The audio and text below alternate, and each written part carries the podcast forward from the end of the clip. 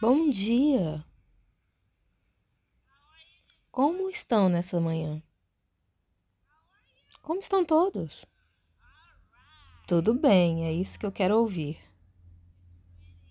É realmente uma alegria para mim estar aqui, neste Connect for Change. E sabe de uma coisa? Essa é a única coisa que funciona. A menos que nos conectemos, nada muda. E hum, é através dessas mudanças que coisas mágicas podem despertar nossa vida para realmente nos tornar quem somos. E eu quero dizer que o último palestrante, Merck, foi bem preciso de que há muitas coisas erradas conosco. Não é que tenha algo errado conosco, por assim dizer, mas há algo definitivamente errado com a sociedade. A forma como é estruturada, o modo como funciona e assim por diante. Então, gostaria de tirar um momento para falar sobre o porquê de estarmos aqui. Na minha cultura, a cultura da Gara, todos nascemos aqui porque temos algo único a trazer. Se você for à África, essas pessoas não aparentam nada fabulosas. Elas são apenas povos indígenas comuns, correndo loucamente e sabem que eles partilham tudo. Cozinham as refeições juntos, comem juntos, compartilham as roupas. Não existe uma coisa, brinquedo pessoal e um, é um brinquedo comunal. Tudo é feito em comunidade. Mas aos olhos do Ocidente, essas pessoas são muito pobres. De fato, podem ser antiquados, porque é assim que gostamos que os povos indígenas pareçam. Mas quando se olha profundamente, você vê na realidade que essas pessoas são muito felizes. Não são felizes porque têm uma casa enorme, não são felizes porque têm uma enorme conta bancária, mas são felizes porque têm um ao outro, e esta é a conta bancária. Na minha aldeia, se você não tiver muitas pessoas a quem esteja ligado, você é considerado como sendo muito pobre. E essa pobreza tem uma forma de consumir sua vida, em sua felicidade, em que você é e em sua capacidade de trazer seus dons para o mundo. E temos um grande número de jovens nesta sala, e eu realmente adoro isso porque é o que faz este mundo realmente seguir adiante. Sim, porque as crianças são o nosso passado, são o nosso presente e são o nosso futuro. Estamos envelhecendo, mas vocês são os líderes do amanhã. Então, eu quero que realmente ouçam quando eu digo que você está aqui por uma razão. E eu quero que você realmente leve isso consigo. Você não é um acaso. Você não é apenas algum pensamento ou algumas misturas dos seus pais. Você está aqui porque você é um ser saudável e poderoso que está trazendo seus dons, algo único para o mundo. Não importa como você nasceu, não importa onde você nasceu, ou para qual família você nasceu. O que é importante é que você escolheu para trazer algo único neste mundo. E é por isso que as circunstâncias da sua vida dizem quem você é e sobre os seus dons. Alguns deles podem ser mais difíceis de digerir. Alguns deles podem ser mais difíceis de lidar. Para estes pequenos corpos que nós carregamos. No entanto, se houver uma forma de transformarmos o que enfrentamos, há uma abundância de sabedoria e poder que podemos derivar essas situações. E eu digo isso porque na minha tradição, antes de chegarmos aqui, todos nós vamos para o espírito, ao seu escritório, ao escritório das deusas e dos deuses ou como queiram nomeá-los. E nós de fato deliberamos um plano. Você sabe, tipo uma dissertação, é o que eu vou fazer no mundo. E com base no que apresentamos, recebemos seu selo de aprovação. Então, a sua vinda aqui é apoiado por todas as deusas e deuses e por todos os seus antepassados e por todos os espíritos. Então você não está apenas aqui por si mesmo, você é apoiado por forças poderosas. Ao ponto em que você então escolhe onde irá nascer. E eu sei, alguns de nós podiam jurar que nossos pais não podem ser os nossos pais. Alguém deve ter trocado a gente de berço porque não parecem pais para nós. E você tem razão. Porque as pessoas com as quais escolhemos nascer deveriam supostamente nos lembrar gentilmente do porquê de estarmos aqui. Mas algumas pessoas tomam como uma licença para matar. É verdade. Então, como resultado, muitos de nós ficamos bastante feridos.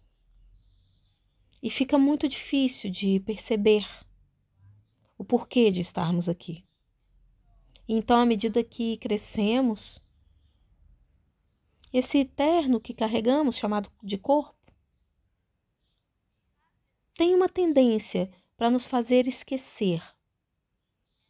E então, é por isso que, quando nos tornamos adolescentes, todo tipo de loucura tem que acontecer.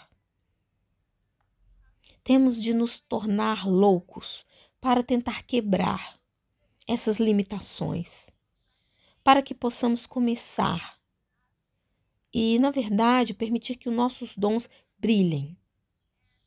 E eu sei que no Ocidente, sabe, é, ser adolescentes eles chamam isso de doença. Algum tipo de doença. Como se fosse fatal, mas na verdade. Eu digo que a adolescência é o começo da partilha de quem somos e dos nossos dons.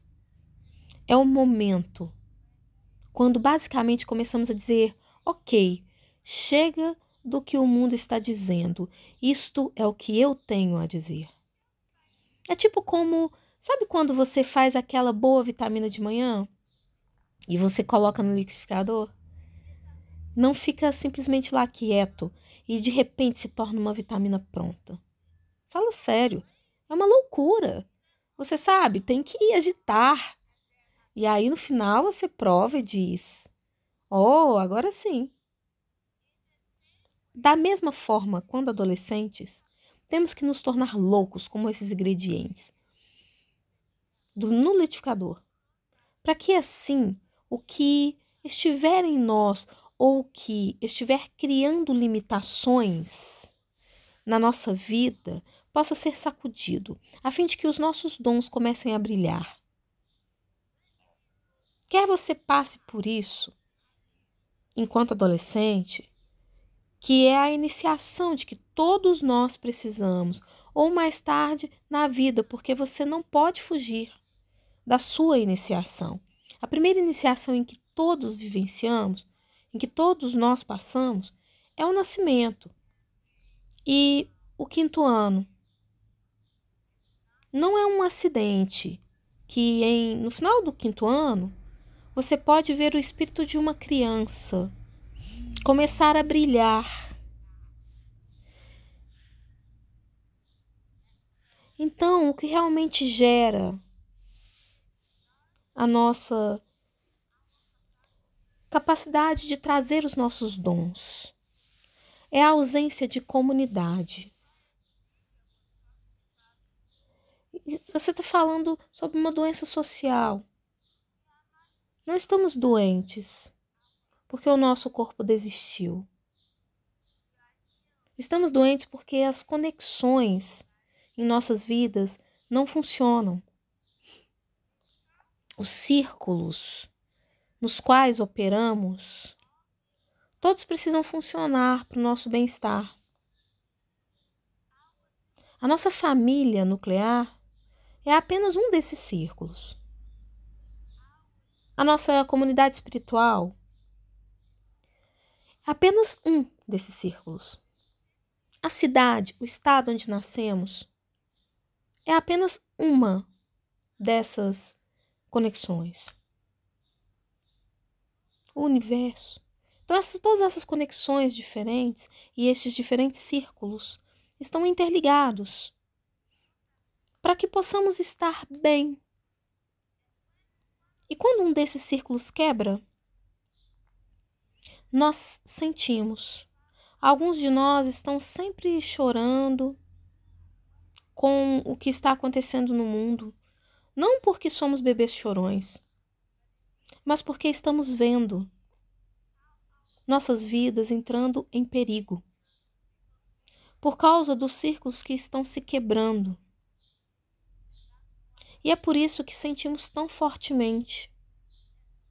Então, quando não temos conexões saudáveis, quando não temos nossa comunidade, quando não temos uma família, vendo realmente quem somos, não nós nos tornamos doentes, como uma forma de dizer algo não está funcionando. E é por isso que na minha tradição não existe isso de problema pessoal. Não existe isso de luto pessoal. Um luto é coletivo.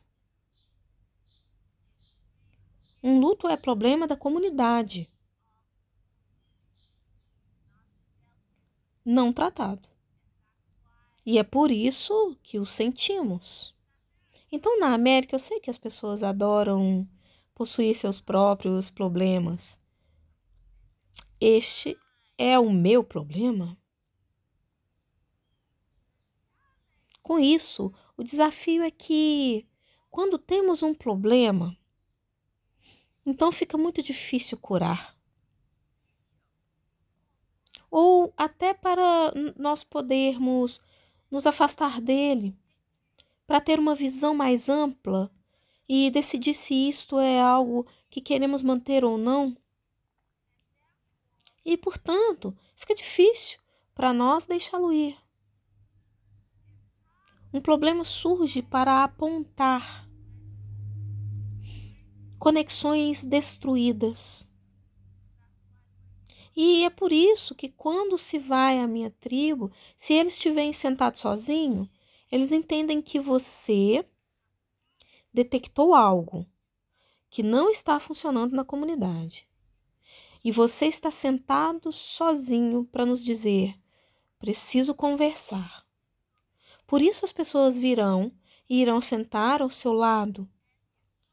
E se uma pessoa se sentar e você não falar nada, eles entendem que, ó, oh, isto é tão grande que precisamos de mais pessoas. Então eles vão buscar mais pessoas. E é por isso que se você for à minha aldeia, vai ter um desafio, porque você sabe, é assim que eles operam. Sabe, eles pensam que sempre que alguém se isola, há um problema na comunidade. Então é muito é, para o sentido ocidental. É preciso, eu preciso do meu espaço, o meu tempo pessoal. Não funciona lá. Então, para que possamos começar a abraçar os dons que trouxemos, temos que começar a reparar nosso relacionamento com as nossas comunidades. Temos que começar a criar conexões saudáveis. E não estou me referindo ao tipo de conexão que você apenas se senta para fofocar. Não é disso que eu estou falando. Estou falando de conexões que nutrem quem você é, que acolhem quem você é, sem tirar partes de você. Mas conexões que lhe acolhem plenamente. Veja, muitos de nós falam sobre o fato de não estarmos realmente aqui. Não estamos aqui porque nunca fomos bem-vindos. E quando você não é bem-vindo, você não pode chegar de verdade. Então, quando você não chega,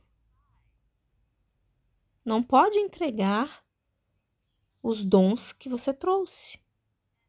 Então, abordamos em termos de aceitação. Sabe? Ser aceito é diferente de ser tolerado. São duas coisas separadas. Você só tolera alguém porque não sabe o que mais fazer para não matar a pessoa. Mas aceitar alguém significa acolhê-los como são, sem qualquer necessidade de mudá-los. E quando você recebe alguém, você dá um lar para essa pessoa, um lar para si mesmos, um lar para os seus dons. É, na verdade, um convite para os dons deles. E quando você convida esses dons, então eles têm permissão para partilhar e brilhar seus dons. Mas quando não se sentem, não, né, não sentem esse convite, então você chega e fica para lá e para cá para tentar ver quem vai realmente aceitar este dom. Então, se você puder imaginar todos nós, tipo que correndo por aí, como os motoristas dos correios, sabe, com 10 mil dons nos carros. E quando vamos entregá-los na casa das pessoas, eles olham e dizem: é nesse endereço mesmo? Mas eu não quero. Então eles te devolvem e você aceita, mas você começa a perceber o peso de dom. Então, essa é uma outra razão a qual muitos de nós ficamos doentes.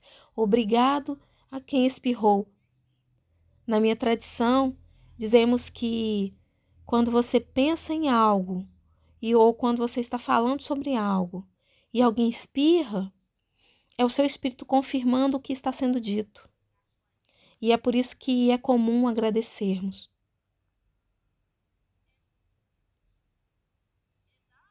Muitos de nós ficamos doentes porque os nossos dons nunca são convidados nossos dons nunca são bem-vindos. Então, como resultado, os dons se tornam uma força que tem um apetite. E este apetite começa a consumir quem somos. E é por isso que ficamos doentes. Então, para reverter essa doença, precisamos basicamente começar a aprender a acolher a nós mesmos, porque todo mundo parece estar em algum tipo de iniciação, onde eles nem sequer sabem o, quem tem por perto. Tudo que eles sabem são eles. Então eu estou lutando pela minha, pela minha sobrevivência. Só que aí o dom não deixa, não deixa o dom nascer. Não sei se quer permitir que ele, que ele nasça. Eu estou apenas saltando de um lado para o outro. Então toda essa ânsia por velocidade, toda essa fome de sabe, de entretenimento, não é porque não há nada melhor, mas é porque o poder de um dom é tão forte que não sabemos mais o que fazer para não enlouquecer. E é por isso que temos de nos medicar de outras formas, para que possamos começar a funcionar com a sociedade é, como a sociedade espera que façamos uma outra forma de começar reivindicar seu dom, é começar a notar a diferença entre ganhar a vida e viver com propósito. A sociedade nos ensinou com sucesso que viver o nosso propósito é inútil. A única coisa que vale a pena viver é para nós realmente ganharmos a vida. Então percebemos que isso não está resolvendo. Por isso eles tiveram que inventar a aposentadoria. Para ao menos nos dar alguma esperança para que quando nos aposentarmos, possamos realmente começar a viver o nosso propósito.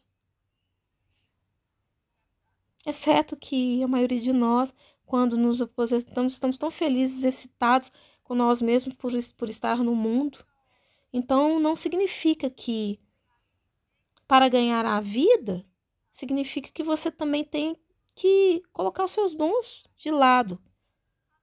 Quantos aqui nessa sala, quando era criança, queria fazer algo e que os teus pais disseram: Isso não vai colocar comida na mesa e você tem que sacrificar aqueles dons. Que significa também sacrificar a sua própria vida. E então, quando você enlouquece, eles se perguntam por que você está enlouquecendo. Não deixe de ouvir os seus dons. Continue a nutri-los. Faça acontecer de da maneira como puder. Use sua semana, use suas noites é importante.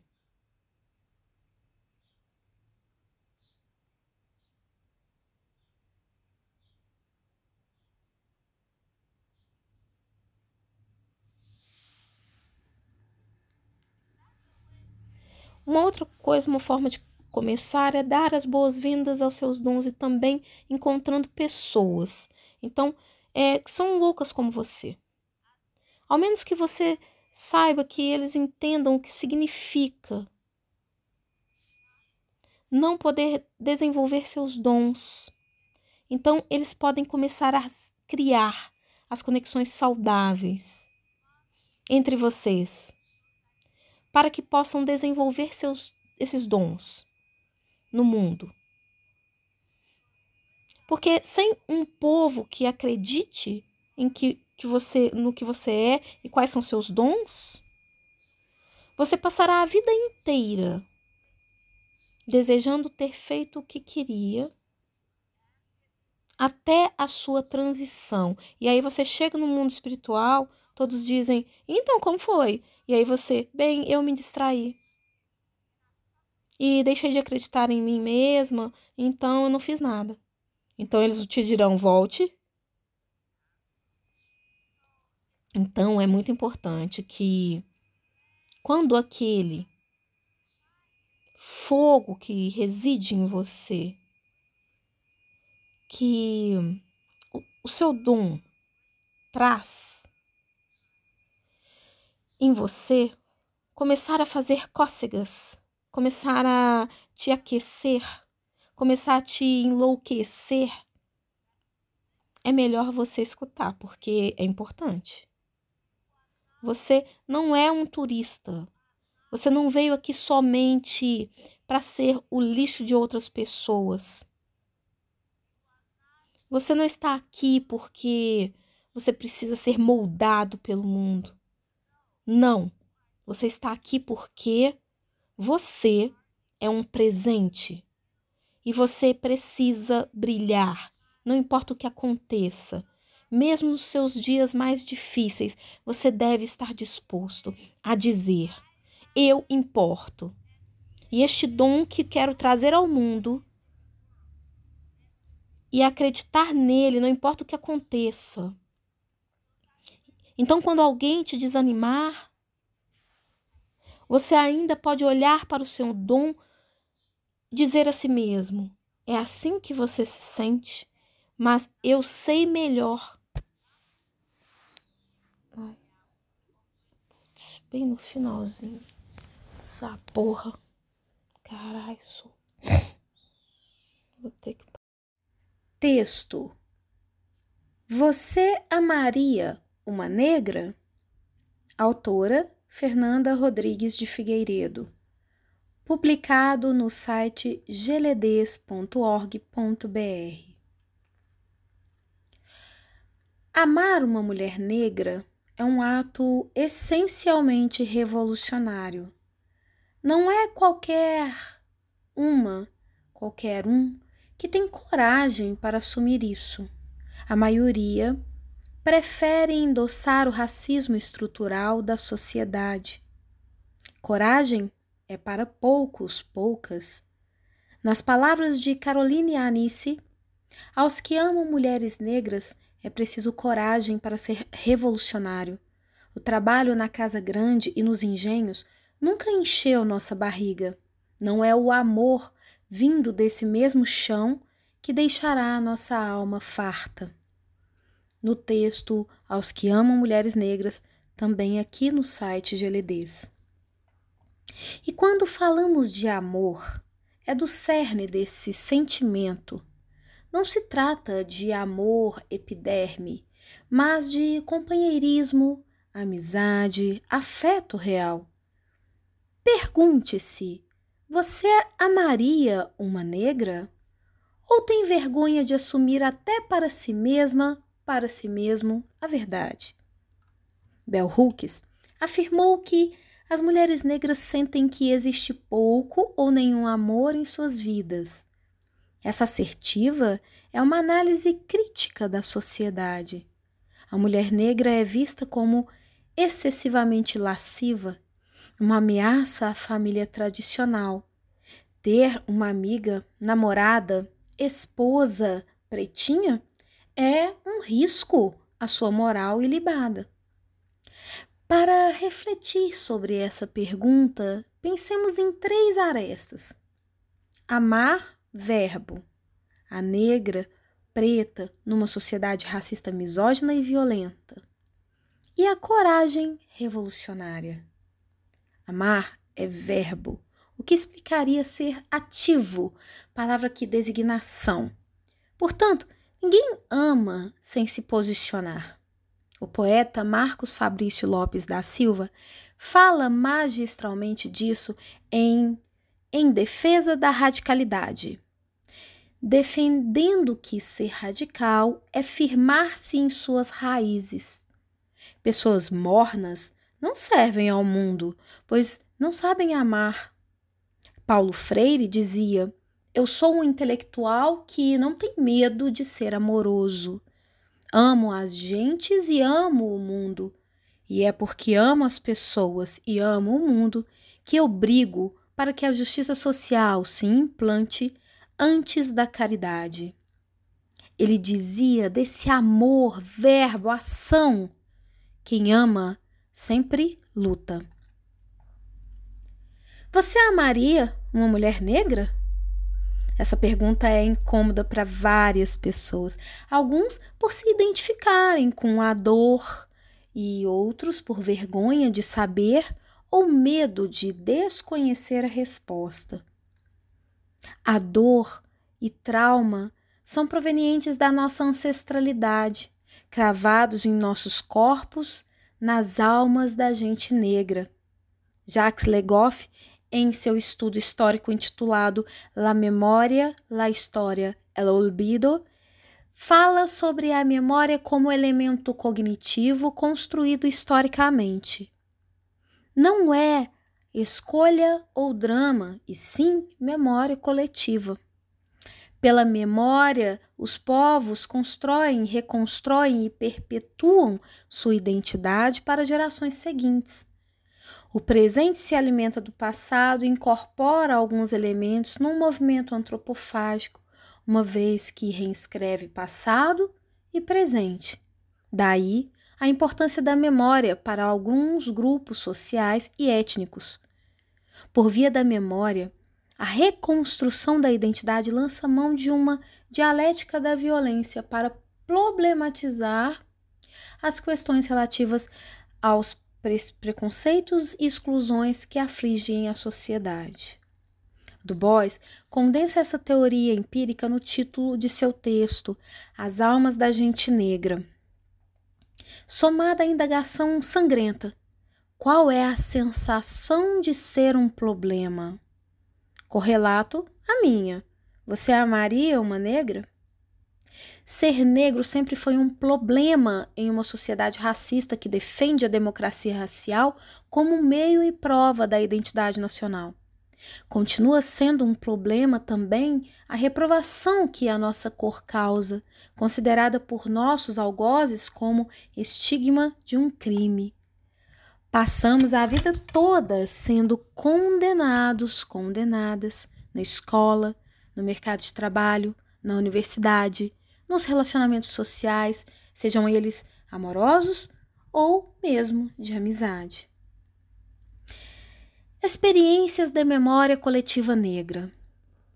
Descobri o racismo aos sete anos, na escola. Crianças gritavam para mim no recreio: Saia daqui, negrinha nojenta. Você vai passar sua sujeira para nós. A, a adolescência não foi mais leve. Transformei isso em missão. Escolhi ser professora. Anos mais tarde, a faculdade mudou minha vida. O NEA, o FMG, apontou um caminho e iniciei o cumprimento do meu propósito. Em seminário sobre o Dia da Consciência Negra, tradição em minhas aulas nos últimos 16 anos, um aluno excelente que eu tenho do terceiro ano do ensino médio dispara. Foi um foi, é, fui com uns amigos dar um rolê pela UFMG. Eu sugiro que todos conheçam. Eu fiquei procurando pessoas como eu e quando eu encontrava, eu sentia um alívio e uma esperança, uma sensação de ter que ser o mais limpo, o que se veste melhor para entrar nos lugares, porque as pessoas olham para você como se você fosse sujo, como se você estivesse sempre sujo. Outra aluna, extremamente talentosa e linda, contou que tomava banho com sabão em pó, escondida da mãe, para limpar sua pele. Uma garota estudiosa e maravilhosa disse que colocava prendedor de roupas no nariz para afinar. Todos nós sentimos essa dor estamos conectados por ela. Costumo dizer para esses alunos e essas alunas que perdi algumas oportunidades de emprego por ser negra, tatuada e ter mechas azuis no meu cabelo afro.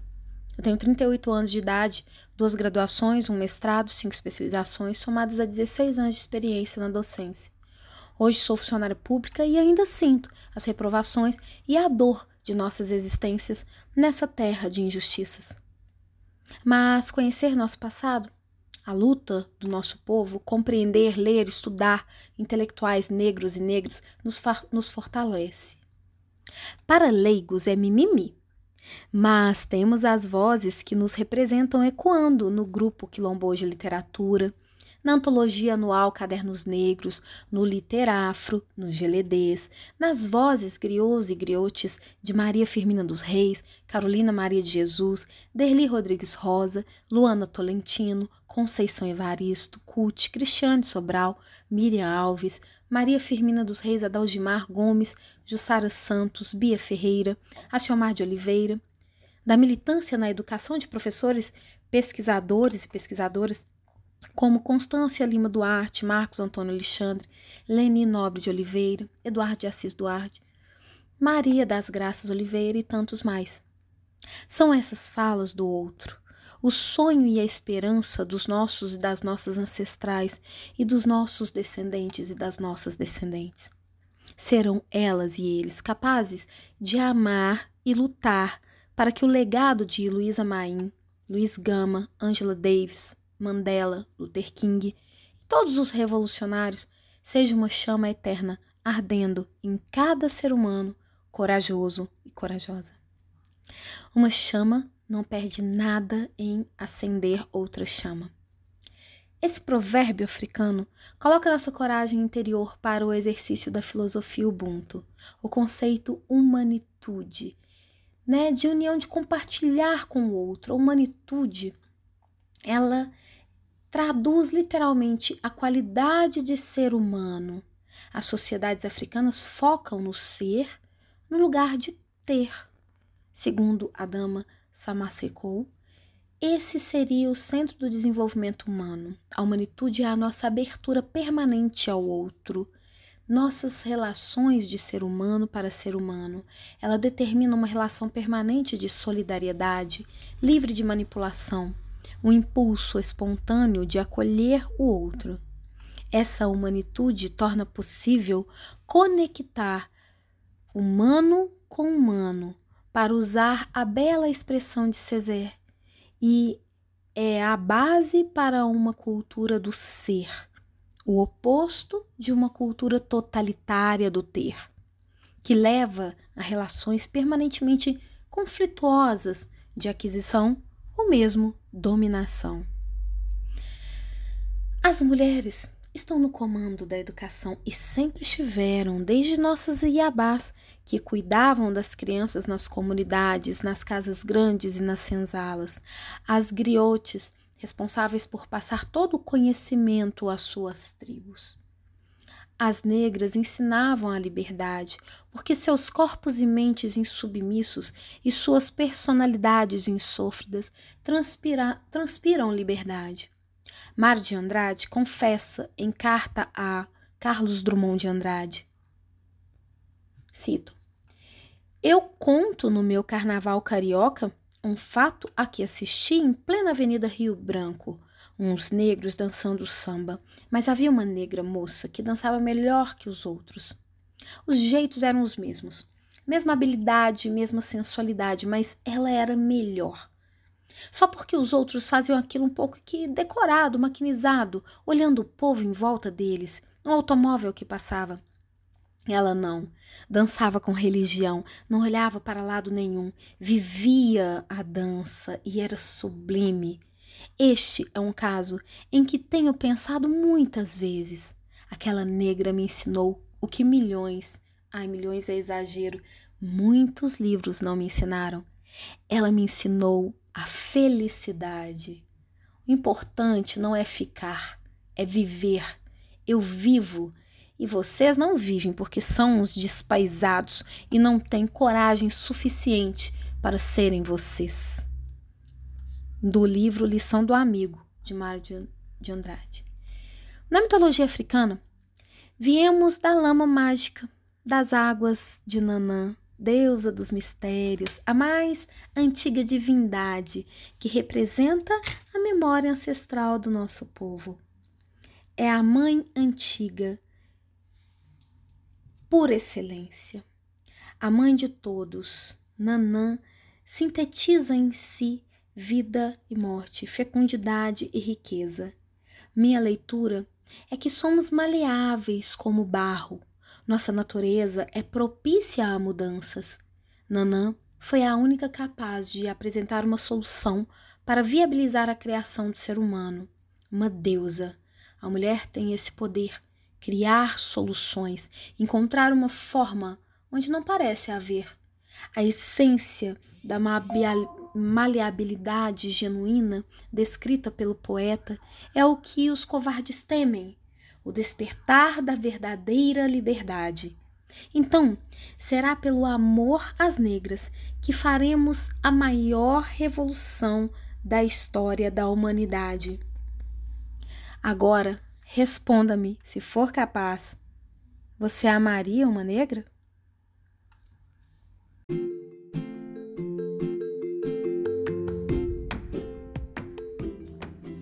Leitura do artigo Os usos do erótico, o erótico como poder, de Audre Lorde.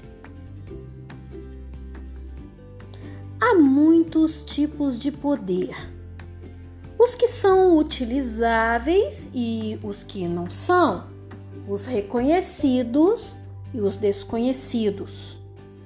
O erótico é um recurso que mora no interior de nós mesmas, assentado em um plano profundamente feminino e espiritual e firmemente enraizado no poder de nossos sentimentos não pronunciados e ainda por reconhecer. Para se perpetuar Toda opressão deve corromper ou distorcer as fontes de poder inerentes à cultura das pessoas oprimidas, fontes das quais pode surgir a energia da mudança. No caso das mulheres, isso se traduziu na supressão do erótico como fonte de poder e informação em nossas vidas. Fomos ensinadas a desconfiar desse recurso que foi caluniado, insultado e desvalorizado por e pela sociedade ocidental. De um lado, a superficialidade do erótico foi fomentada como símbolo da inferioridade feminina.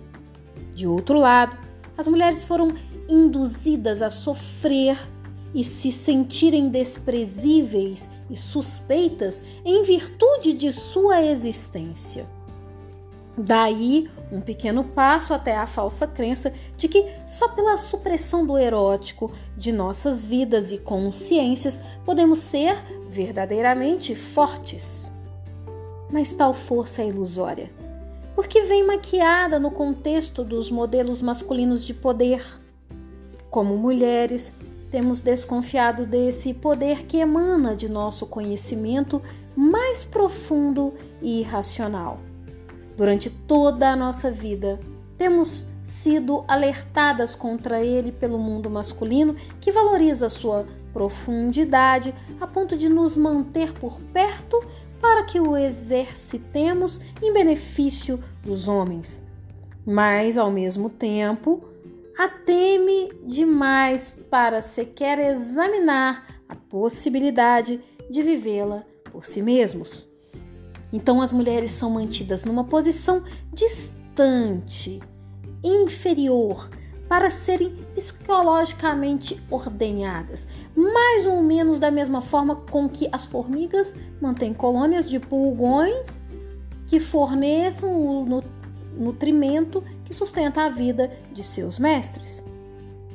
Mas o erótico oferece um manancial de força revigorante e provocativa à mulher que não teme sua revelação nem sucumbe à crença de que as sensações são bastante. O erótico tem sido frequentemente difamado pelos homens e usado contra as mulheres. Tem sido tomado como uma sensação confusa, trivial, psicótica e plastificada. É por isso que temos muitas vezes nos afastado da exploração e consideração do erótico como uma fonte de poder e informação, confundindo isso com seu oposto, o pornográfico. Mas a pornografia é uma negação direta do poder do erótico, uma vez que representa a supressão do sentimento verdadeiro. A pornografia enfatiza a sensação sem sentimento. O erótico é um lugar entre a incipiente consciência de nosso próprio ser e o caos de nossos sentimentos mais fortes. É um sensa senso íntimo de satisfação ao qual, uma vez que o tenhamos vivido, sabemos que podemos almejar. Porque uma vez tendo vivido a completude dessa profundidade de sentimento e reconhecido seu poder, não podemos, por nossa honra e respeito próprio, exigir menos que isso para de nós mesmos.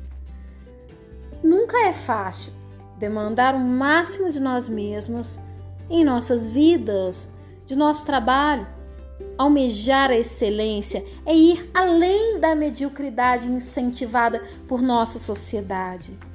Mas sucumbir ao medo do sentimento e trabalhar no limite é um luxo que só pode se permitir quem não tem aspirações. E essas pessoas são aquelas que não desejam guiar seus próprios destinos. Mas a demanda íntima pela excelência que aprendemos do erótico não pode ser mal entendida como exigir o impossível nem de nós mesmas nem das outras. Tal exigência incapacita todo mundo no processo, porque o erótico não é sobre o que fazemos, é sobre qual penetrante inteiramente nós podemos sentir durante o fazer. E uma vez que saibamos o tamanho da nossa capacidade de sentir, esse senso de satisfação e realização, podemos então observar qual de nossos afãs vitais nos coloca mais perto dessa plenitude. O sentimento de cada coisa que fazemos é fazer nossas vidas e a vida de nossas crianças mais ricas e mais viáveis. Pela celebração do erótico em todas as nossas empreitadas, meu trabalho se torna uma decisão consciente, um leito muito esperado em que me deito com gratidão e do qual levanto imponderada. Obviamente, mulheres tão imponderadas são perigosas. Então, somos ensinadas a separar a demanda erótica de quase todas as áreas mais vitais de nossas vidas, além do sexo.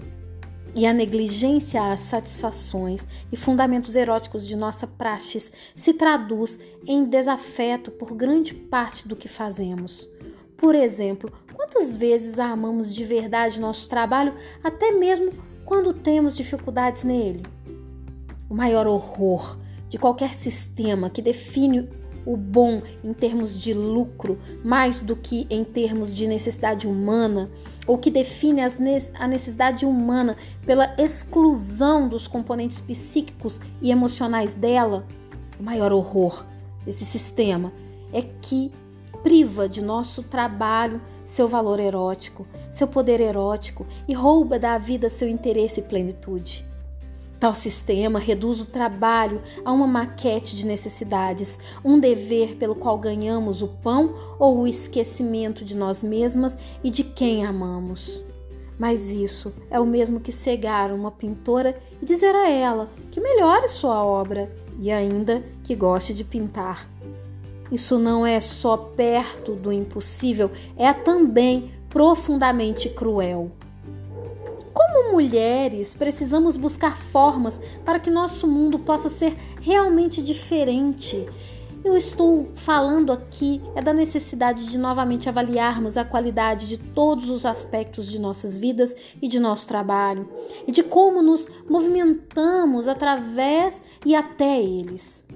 A própria palavra erótico vem do grego eros, a personificação do amor em todos os seus aspectos, nascido do caos e personificado o poder criativo e a harmonia.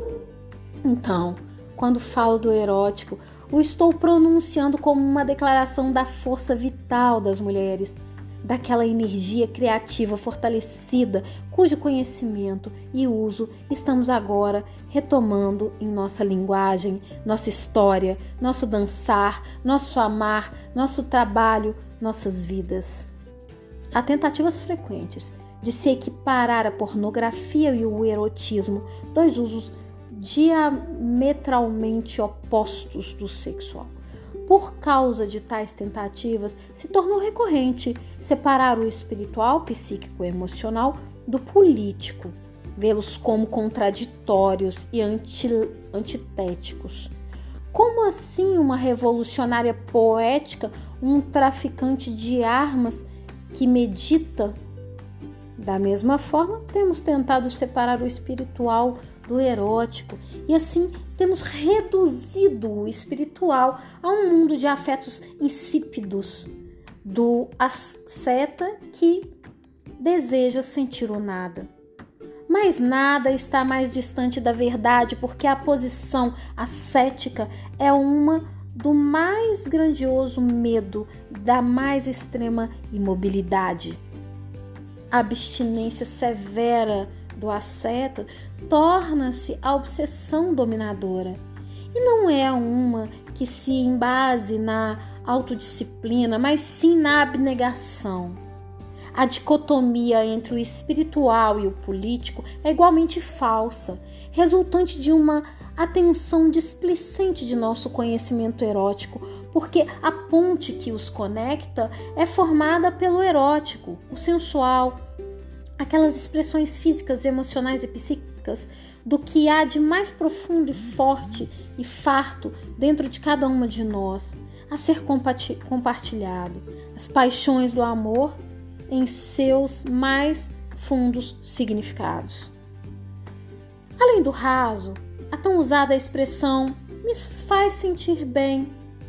Reconhece o poder do erótico como um conhecimento legítimo, pois o que ela significa é o primeiro e mais poderoso guia que conduz a qualquer entendimento. E entendimento nada mais é do que um colo que abriga justamente e dá sentido àquela sabedoria nascida do mais fundo. E o erótico é o nutriente e o embalar de toda a nossa sabedoria mais profunda. O erótico, para mim, acontece de muitas maneiras, e a primeira é fornecendo o poder que vem de compartilhar intensamente qualquer busca com outra pessoa. A partilha do gozo, seja ele físico, emocional, psíquico ou intelectual, monta uma ponte entre quem compartilha e essa ponte pode ser a base para a compreensão daquilo que não se compartilha, enquanto e diminuir o medo das suas diferenças. Outra forma importante, porque o erótico opera, é ampliando franca e corajosamente minha capacidade de gozar.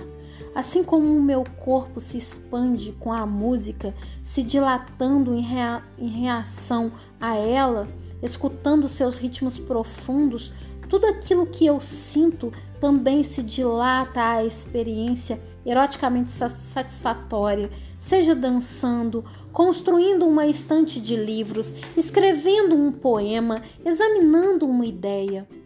Essa autoconexão compartilhada é um indicador do gozo que me sei capaz de sentir, um lembrete de minha capacidade de sentimento. E essa sabedoria profunda e insubstituível da minha capacidade ao gozo me põe frente à demanda de que eu viva toda a vida sabendo que essa satisfação é possível e não precisa ser chamada de casamento, nem Deus, nem vida após a morte. Essa é uma razão pela qual o erótico é tão temido e tantas vezes relegado unicamente ao quarto, isso quando chega a ser reconhecido. Pois uma vez que começamos a sentir intensamente todos os aspectos de nossas vidas, começamos a esperar de nós mesmas e de nossos afãs vitais que estejamos em sintonia com aquele gozo que nos sabemos capazes de viver. Nossa sabedoria erótica nos empodera, se torna uma lente pela qual fazemos um escrutínio de todos os aspectos de nossa existência, o que nos leva a examiná-los honestamente em termos de seus significados relativos em nossas vidas. E é essa uma grande responsabilidade surgida dentro de cada uma de nós de não nos conformarmos com o que é conveniente, com o que é falseado, convenientemente suposto ou meramente seguro. Durante a Segunda Guerra Mundial, comprávamos potes de plástico hermeticamente fechados com uma margarina incolor dentro, que vinha com uma cápsula pequena e densa de corante amarelo, posta como um topázio do lado de fora da embalagem clara. Deixávamos a margarina no sol um tempo para amaciar e aí furávamos a pequena cápsula na massa macia e pálida da margarina. Então, pegando a embalagem com cuidado entre os dedos, balançávamos cuidadosamente para frente e para trás várias vezes até que a cor estivesse se espalhado completamente por todo o pote da margarina, colorindo-a perfeitamente. O erótico é esse cerne dentro de mim. Quando liberado de seu invólucro intenso e constritor, ele flui através da minha vida, colorindo-a com um tipo de energia que amplia e sensibiliza e fortalece toda a minha experiência. Fomos criadas para temer o sim dentro de nós, nossos mais profundos desejos. Mas quando aprendemos a identificá-los, aqueles que não melhoram nosso futuro perdem seu poder e podem ser mudados. O medo de nossos desejos os mantém suspeitos e indiscriminadamente poderosos, já que suprimir qualquer verdade é dotá-la de uma força insuportável. O medo de que não vamos dar conta de crescer além de quaisquer distorções que possamos achar em nós mesmas é que nos mantém dóceis, leais e obedientes, definidas pelo que vem de fora e o que nos leva a aceitar muitos aspectos da opressão que sofremos por sermos mulheres. Quando vivemos fora de nós mesmos, e com isso quero dizer que vivemos por diretrizes alheias unicamente, mais que por nossa sabedoria e necessidades internas, quando vivemos longe daquelas trilhas eróticas de dentro de nós mesmas, então nossas vidas estão limitadas pelas formas externas e alheias, e nós nos conformamos com, necess... com, as necessidades de uma estrutura que não é baseada na necessidade humana e muito menos nas individuais. Mas quando começamos a viver desde dentro para fora, conectadas ao poder do erótico dentro de nós e permitindo que esse poder preencha e inspire nossas formas de atuar com o mundo que nos rodeia, então é que começamos a ser responsáveis por nós mesmos no sentido mais profundo. Pois ao começarmos a identificar nossos sentimentos mais profundos, é que desistimos de nos satisfazer com o sofrimento e autonegação e o embotamento, que tantas vezes parece ser a única alternativa a isso em nossa sociedade. Nossos atos contra a opressão se tornam íntegros com sermos, motivados e empoderados desde dentro. Em contato com o erótico, eu me rebelo contra a aceitação do enfraquecimento e de todos os estados de meu ser que não são próprios de mim, que me foram impostos, como a resignação, o desespero e o autoaniquilamento, a depressão, a autonegação. E sim, há uma hierarquia. Existe diferença entre pintar a cerca do jardim e escrever um poema, mas é uma só de quantidade. E não há de onde vejo nenhuma diferença entre escrever um poema maravilhoso e me mexer na luz do sol junto ao corpo de uma mulher que amo. Isso me traz a uma última consideração sobre o erótico. Compartilhar o poder dos sentimentos de cada pessoa é diferente de usar os sentimentos de outra pessoa como lenço de papel. Quando não antenamos as nossas experiências eróticas ou de outro tipo, não estamos compartilhando e sim usando os sentimentos de quem participa conosco na experiência. E usar alguém sem seu consentimento é abuso. Para ser utilizado, nosso sentimento erótico tem que ser identificado. A necessidade de compartilhar a profundidade de sentimento é uma necessidade humana. Mas na tradição europeia e estadunidense, essa necessidade é satisfeita com certos encontros eróticos ilícitos. Tais ocasiões quase sempre se caracterizam por falta de atenção mútua, pela pretensão de chamá-las pelo que não são, seja isso religião ou arrebatamento, violência da multidão ou brincar de médico. E esse chamamento torto à necessidade e ao ato faz surgir aquela distorção que resulta em pornografia e obscenidade, o abuso do sentimento. Quando não atentamos à importância do erótico no desenvolvimento e nutrição do nosso poder, ou quando não atentamos a nós mesmas na satisfação de nossas necessidades eróticas, quando interagimos com outras, estamos nos usando como objetos de satisfação, ao invés de compartilharmos nosso gozo nos satisfazer, ao invés de estabelecer conexões entre nossas parecenças e nossas diferenças. Se recusamos a consciência do que estamos sempre sentindo, por mais confortável que isso possa parecer, estamos nos privando de parte da experiência e nos permitindo ser reduzidas ao pornográfico, ao abusado, ao absurdo. O erótico não pode ser, sem, não pode ser sentido à nossa revelia. Como uma negra lésbica feminista, tenho um sentimento, um entendimento e uma sabedoria particular por aquelas irmãs com quem eu tenha dançado intensamente, brincado ou até mesmo brigado. E essa participação intensa numa experiência compartilhada é muitas vezes o precedente à realização de ações conjuntas que antes não seriam possíveis. Mas as mulheres que continuam agindo exclusivamente sobre as normas da tradição masculina europeia e estadunidense não podem compartilhar facilmente essa carga erótica. Eu sei que ela não está acessível para mim quando eu tentava adaptar minha consciência a esse modo de vida e sensação. Somente agora é que encontro mais e mais mulheres identificadas com mulheres com bravura o bastante para arriscar compartilhar a carga elétrica do erótico sem dissimulação e sem distorcer a natureza enormemente poderosa e criativa dessa troca. Reconhecer o poder do erótico em nossas vidas pode nos dar a energia necessária para fazer mudanças genuínas em nosso mundo mais que meramente estabelecer uma mudança de personagens do mesmo drama tedioso.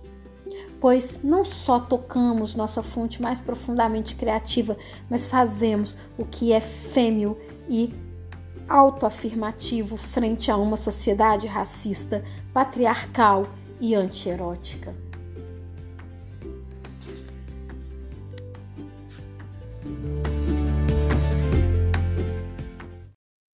IAPME apresenta trechos do artigo Os usos do erótico, o erótico como poder, de Audre Lorde, artigo publicado em 1984, páginas 53 a 59. Abre aspas. Reconhecer o poder do erótico em nossas vidas pode nos dar a energia necessária para fazer mudanças genuínas em nosso mundo mais que meramente estabelecer uma mudança de personagens no mesmo drama tedioso. Pois não só tocamos nossa fonte mais profundamente criativa, mas fazemos o que é fêmeo e autoafirmativo frente a uma sociedade racista, patriarcal e anti-erótica. Fecha aspas, Audre Lorde. História Preta das Coisas: 50 invenções científico-tecnológicas de pessoas negras. Este livro foi publicado recentemente e é um livro incrível. É da professora Bárbara Carini. Ele tem como intuito apresentar produções científico-tecnológicas ancestrais e contemporâneas em afroperspectiva buscando ressignificar as bases intelectuais ocidentais, problematizando o milagre grego, narrativa mitológica que assenta a origem de grande parte dos saberes ocidentais à civilização grega e pautando a primazia quemética nas bases dos conhecimentos científicos. Para tal, a partir de uma escrita escrevivente, a professora apresenta conceitos fundamentais para o entendimento deste apagamento histórico, tais como pilhagem epistêmica e genocídio epistêmico. Bem como a professora destaca, são 50 produções científicas pretas que foram fundamentais para o desenvolvimento humano impulsionado pela ciência e tecnologia africana e afrodiaspórica. Também traz ainda o fundamento da filosofia Ubuntu para compreendermos outras possibilidades de ser e estar no mundo, produzindo ciência a partir de outros marcadores existenciais e metodológicos. A fonte desse texto é o afrocult.com.br. Gente, essa obra é importantíssima, tendo a oportunidade, leiam. É, traz uma perspectiva outra sobre a ciência, sobre as criações científicas. Inclusive, desmistifica essa ideia de que toda a ciência nasceu do Ocidente ou ainda da Europa, sendo que muitas e muitas das invenções que hoje é, trazemos como tecnologias são tecnologias ancestrais ou ainda são tecnologias trazidas pelo povo preto. Olha que interessante, não? Muito bem. Vamos à leitura desta tirinha, tá? É antes de ler a tirinha, vou explicar o que é o gênero textual tirinha. A tirinha, ela é uma sequência de quadrinhos que geralmente faz uma crítica aos valores sociais, às posturas das pessoas, né? E esse gênero é ele é um gênero assim de texto humorístico, tá? E é publicado com regularidade em canais populares, como redes sociais, jornais, revistas e em sites. Seguem um formato parecido com as histórias em quadrinhos HQs, porém bem mais curtas. Mais características: os balões de variados tipos e formas que mostram os diálogos dos personagens ou as suas ideias. E é bem interessante porque às vezes cada, cada formato de balão pode também trazer um significado. Pode ser um pensamento, pode ser uma fala, pode ser um barulho, não é? Então, uma onomatopeia. Então, o que vai acontecer é que esses balões fazem parte também da linguagem não verbal, porque a tirinha, assim como os quadrinhos, faz uso da linguagem não verbal, né? Ela, inclusive, ela é a, a linguagem mais importante nas tirinhas e faz, às vezes, pode também fazer uso da linguagem verbal. Lembrando que a linguagem não verbal é são os desenhos, a postura, o jeito, né? São aquilo que, que a gente lê, mas que não tem palavras ali. Então, linguagem não verbal. E a linguagem verbal são as palavras, tudo bem? É, também na tirinha é, possui elementos ali básicos da narrativa, ou seja, lembra gênero narrativo, que é história, contar uma história, né? Tais como personagens, enredo, lugar, tempo, desfecho. E tem também sequência de imagens que vão montar aquela cena, para a gente poder ler literalmente aquela linguagem não verbal ali que está querendo trazer uma ideia para nós. Então, gênero textual tirinha é um dos mais interessantes para a gente estudar. Vamos agora à leitura desta tirinha. Questão sobre o texto cinema que acabamos de ler. Os textos acima transcritos do site Adoro Cinema representam um gênero textual essencialmente expositivo que apresenta, de forma resumida, o conteúdo de um produto cultural, livro, filme, espetáculo musical ou teatral, geralmente com a intenção de antecipar ao leitor as principais informações sobre a obra. Qual seria o gênero? Que gênero textual é esse? Temos aqui algumas opções. Narrativa? Então, esses textos que acabamos de ler são narrativas? Romance? Sinopse? Ou cartaz? Ou ainda dissertativo argumentativo? Qual é o gênero? Marque aí a melhor opção para você.